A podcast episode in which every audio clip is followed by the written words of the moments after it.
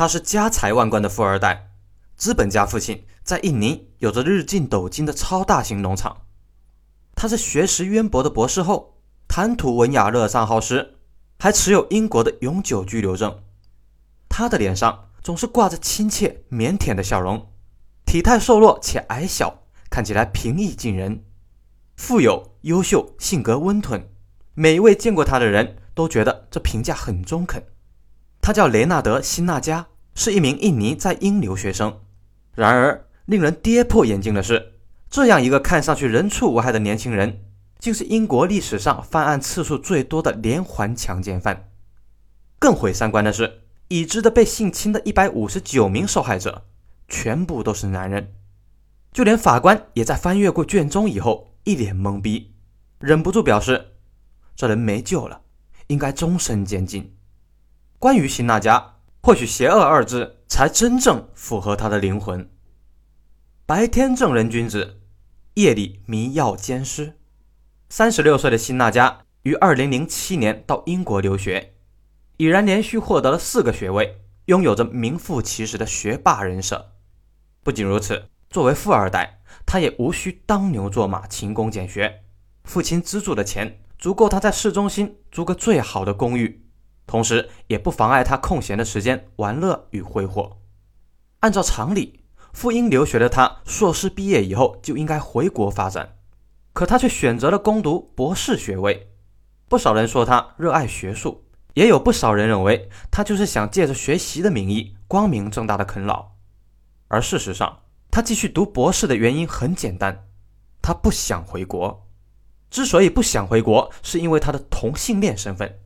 要知道，与观念开放的英国不同，同性恋在印度尼西亚绝对过得不会好。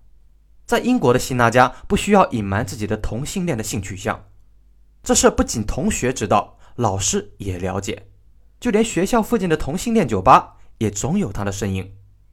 但辛纳加要的远远不止这些。他阳光的外壳下还有着一颗变态的心。他虽然是同性恋，却总喜欢蹲在普通的酒吧门前，还时不时地打量着门口进进出出的人。他的目标很明确，比起同性恋的男人，他更欣赏异性恋的直男。是的，他心心念念的想和直男发生关系。但毕竟直男就是直男，不存在有哪个直男愿意让同性恋爆菊。就算是给他钱，也未必可行。毕竟啊，对于直男而言，这是一辈子都无法翻篇的事儿。为了满足和直男发生关系的变态需求，辛纳加特地将公寓住在了酒吧街的隔壁。每到午夜时分，他就会走到酒吧街寻找猎物。他优先锁定那些醉酒的男人，并直截了当地表现出帮助对方的好意。由于他有着瘦小爱笑的形象。被他搭讪的人大多认为他帮忙是出于道义，于是他总以休息和给手机充电为由，将毫无防备的受害者带到家里。当受害者接过他递过来的饮料一饮而尽以后，很快就失去了意识。一个受害者回忆道：“当时我正在一家夜总会门口等待女友，这时辛纳加走上来搭讪，他看上去没有威胁，还邀请我去他的公寓等女友，于是我答应了。”我喝了他提供的饮料之后就没有了记忆。另一个受害者回忆：“我被一名年轻的亚裔绅士吸引，当时我手机没电了，无法打车。在他的邀请下，我进了公寓房间。我从和他的谈话中可以听出，他是诚实的、积极进取的、对学术研究很有兴趣的人。他提供的帮助让人感觉很温暖。我喝了他提供的饮料之后，我就没有了记忆。”多数受害者在事后都很难回忆起当时谈话的内容，即便能回忆起，也记不起谈话过后自己具体的遭遇。也就是说，喝了那杯饮料以后而被辛娜加强奸的男人，都失去了那一段时间的记忆。醒来以后的受害者会对自己为何置身于辛娜加的公寓而感到困惑，同样无法解释自己为何赤身裸体以及没来由的身体不适。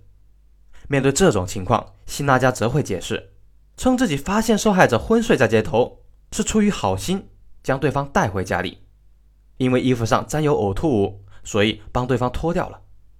从昏迷后醒来的受害者恍惚间也只有对他表示谢意。不少受害者回到家以后，会逐渐意识到自己似乎遭遇了某些可怕的事情。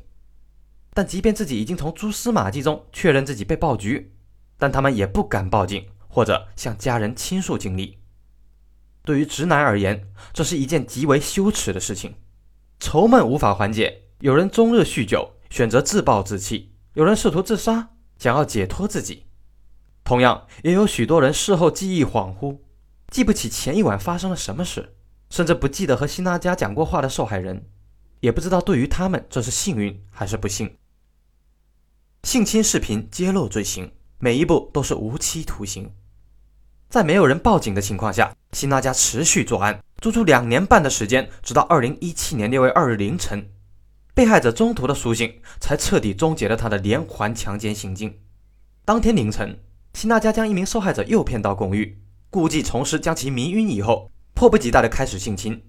过程中，原本昏迷的受害者竟然转醒过来，并激烈的反抗，对辛娜加进行了殴打。眼看自己无法应对，辛娜加贼喊捉贼，一边大声呼救有人入侵，一边抓住受害者不放。受害者将辛娜加打成重伤，逃离公寓之后便报了警。赶到现场的警察将辛娜加送进医院，并将受害者当作行凶者逮捕。然而住院期间的辛娜加却一再要求警方将她留在公寓的手机交还，却拒不提供手机的密码。这反常的举动引起了警方的怀疑。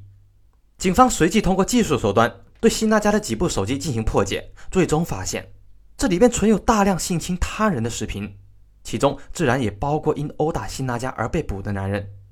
原来辛娜家不仅喜欢强奸直男，还有对犯罪过程录像的恶趣味习惯。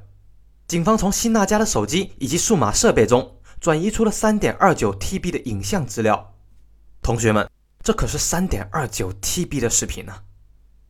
经过梳理。确定这里记载着关于一百九十五个不同面孔的受害者遭受性侵的视频，这其中最长的一次性侵超过八个小时，也有受害者在中途恢复意识，但都被辛娜加及时挥拳击晕了。法庭上，辛娜加仍一如既往的保持微笑，面对证据，他辩解称所有的性行为都是你情我愿，是角色扮演，所谓的受害者只是假装睡着，是表演的一部分。按照他的说法。陪审员只好通过观看强奸视频来对案情定义，最终只能证明他强奸了四十八个人。二零二零年一月六日，辛娜加被判处无期徒刑，最低刑期为三十年。而在此之前，有关二十五名受害者的审判中，辛娜加已经被判处了八十八项无期徒刑。负责庭审的法官对辛娜加说：“在我看来，你是一个极度危险、非常狡猾、狡诈的人，你永远都不会得到假释。”迷药防不胜防，性侵不分男女。虽然世界上没有催情圣药，但致人昏迷的迷药却真实存在。辛娜加之所以能够轻易的搞定那么多男人，靠的便是被坊间称为迷奸药的 GHB。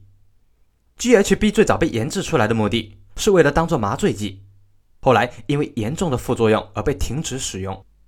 它是一种中枢抑制剂，使用后会导致心快感、放松和行为放纵。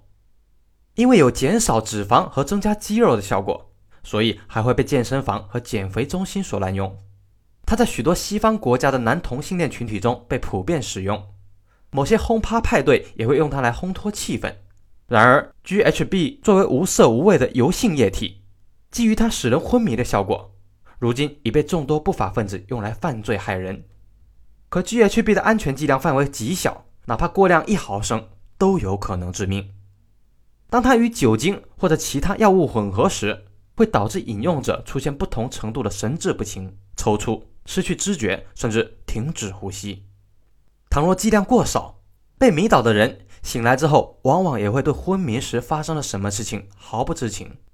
而值得注意的是，尽管中国将 GHB 定为非法，但它流入中国市场已是不争的事实。近几年便有不少利用 GHB 迷奸少女的案件。有一组动图，想必很多人都见过。除了女生以外，男孩子在外面也要好好保护自己。